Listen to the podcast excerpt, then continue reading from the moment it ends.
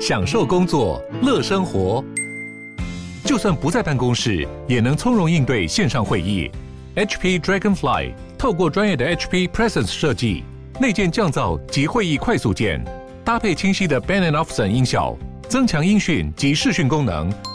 HP Dragonfly 顶级商务笔电，采用 Windows 11专业版，让您在会议中享有最佳的视觉和听觉品质。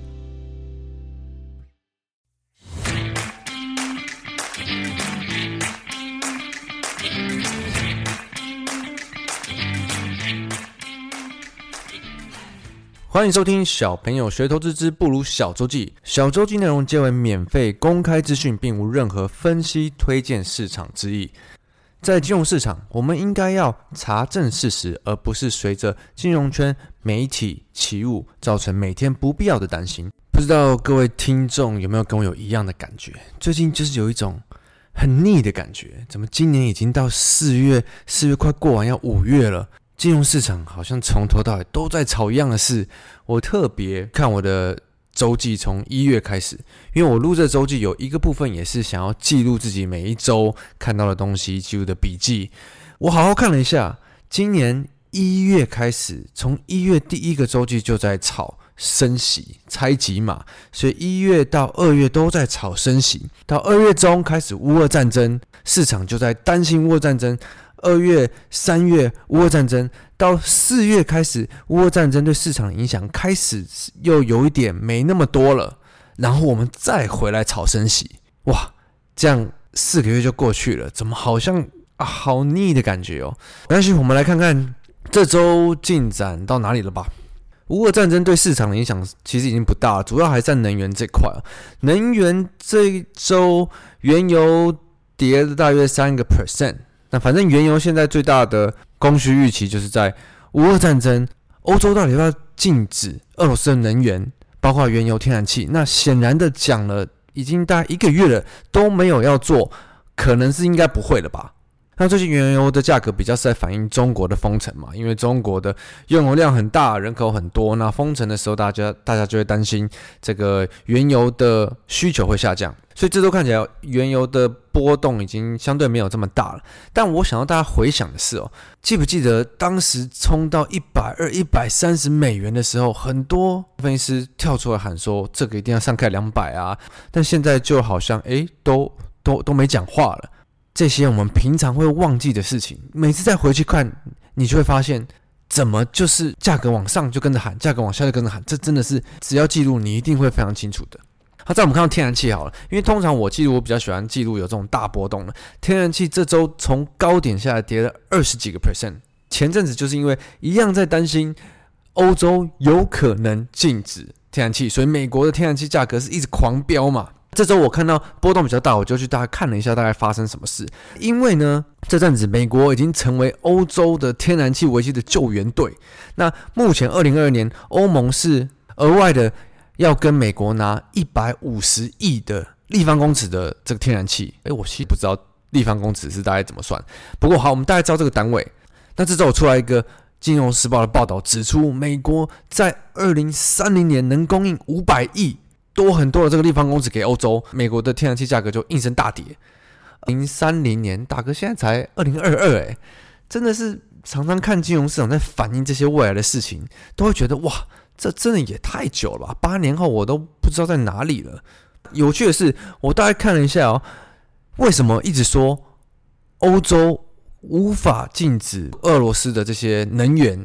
因为光是俄国去年供应欧洲的天然气就超过了一千五百亿立方公尺，那美国到二零三零年才能供应五百，这好像真的是差的有点多诶，是今年可以供应的十倍以上。所以为什么说欧洲很难去完全禁止能源？因为基本上禁止的话，从外面真的无法拿到足够的这个能源的用量嘛。接下来我们看到指数。美国指数这周大部分都是跌，大概一至两趴不等。这周我比较关注的就是一样升息，升息讲不完，炒不完的升息，因为鲍威尔这周有出来讲话。然后另第二点就是财报。我们先来看升息的部分好了。鲍威尔出来讲话之前，其实美债的殖利率又一路涨到了二点九趴多，快三趴。公债殖利率的上扬，课本上来说就是不利高成长的类股嘛。那高成长通常就是这些电子股。那我们之前有讲过，呃，如果是很强的这些企业，你会觉得它升息个一趴两趴，他们的获利就变得很难看吗？另外再给各位一个数据好了。那联准会之前为了救市，因为每个月买进了八百亿的这个美美元的公债，所以这公债价格被买上去了，同时间这个殖利率就会变低嘛，跟股票一样，你股价越高，殖利率越低嘛。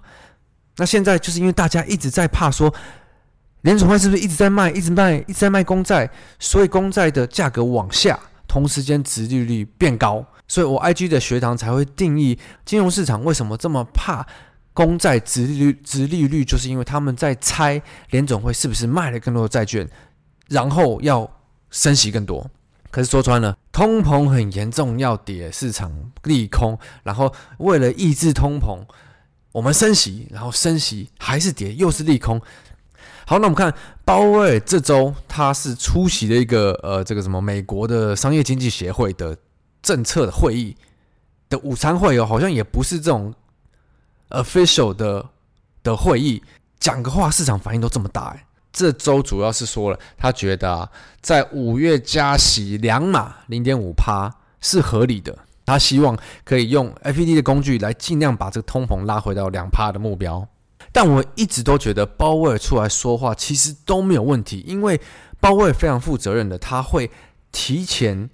让市场知道联总会要怎么走，对，像之前他也说过，三月会应该会就是会升息一码，接下来他就说五月应该升起两码。有问题的是，每次一讲完，金融圈就开始了，我算我算哦，如果五月升起两码的话，代表六月、七月都会升起两码，接下来会升得更强劲。那另外一部分的话，财报这周开始公布很多财报，目前我们看到。美国标普成分公司有超过十七趴的公司公布了最新的财报，而且在里面有八十一趴的企业获利是超出市场的预期哦。所以目前财报周第一周来看，获利其实是非常的强劲的。一边是炒不完的升息，跟市场好像有点遗忘了这个 俄罗斯跟乌克兰其实还在打，然后另一边是强劲的企业获利，市场最终是会反映企业获利很强劲。还是下下下次要升几码？今年要升两百五十个基点呢，还是升五百二十个基点呢？希望这不会炒到年底，但希望应该蛮大的。好，那接下来我们看到其他国家的升不升息的状况。欧洲应该有一再提过，欧洲是打算在七月结束债券的购买，结束购债以后才可以开始启动升息，所以欧美其实都是在走升息的循环。英国是最先开始在升息的嘛，然后我们上周有提到加拿大，加拿大也在升息。我们看完亚洲的话，亚洲其实比较不一样哦。日本的央行是没有要改变它的 QE 政策哦，就它还是会继续实施它无限的购债的行动。但因为目目前日本的通膨在两趴多一些，对于日本的民众来说并不是很大的一个问题，因为他们其实很多年来都是通缩的。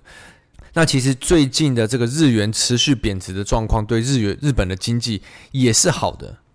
然后我们再看到中国，中国的最这一这几年来的经济状况其实不好嘛，尤其是今年又受到疫情冲击，它经济的成长，所以中国央行是要持续的降码。那他宣布了要将将要降息一码，来刺激国内的经济。所以欧美是走升息，然后日本、中国是降息。然后台湾、韩国的话是走升息，所以我们大致上有个概念，诶，全球的这个升息降息的政策是大概怎么走？如果通膨经济好，通膨过高就会走升息的循环；那如果是经济不好，通常就会用降息来刺激这政策。那我们最后看回台湾哦，台股这周是量缩，然后指数是维持跟上周差不多的水位。那这周最主要还是笼罩在疫情的因素，因为台湾的疫情人数还是不断攀升嘛。那再加上中国的疫情这边有封场，所以影响到很多电子厂的停工复工的反复。这周大金流明显真的比较会在跑，有持续性的族群，就是一些疫情概念股啊，一些节能概念的啊，主要是跑题材性，然后很多的这些也不一定有本质。那可能就是疫情的确诊人数只要上升，他们就会涨；然后只要一有不确定性，他们就会跌，波动非常的大。所以，就算以交易者来说，也是不容易呃交易的一些脱缰野马的感觉。那当然还是有一些少数的本质相对好、营收也不错的少数的个股表现有在涨了。可是，我觉得如果是以一个想要在一个胜率高点环境的交易者来说的话，最近的这种行情真的不是一个呃必要需要交易的行情。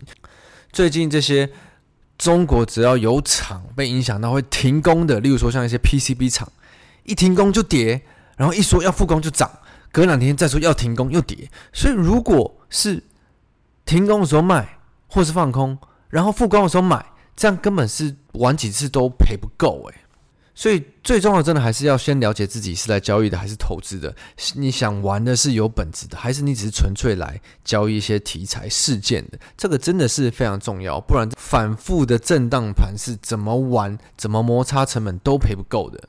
所以，如果是以上班族来说的话，我觉得最完美的还是等相对金牛行情比较有持续性的时候。我们再来相对的积极的参与，会相对的比较好。那不然就是，如果你是一个相对以一个投资者的角度，你可以趁这些跌升的电子股，并且公司的展望不错，你可以让你自己签一个合约的话，或许像这现在这种大家都没信心的时候，就会是一个可以考虑的点嘛。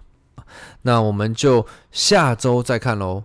希望这么腻、这么油腻的市场可以早点解腻。就 Have a good weekend。周末愉快，我是不如，我们下周见，拜拜。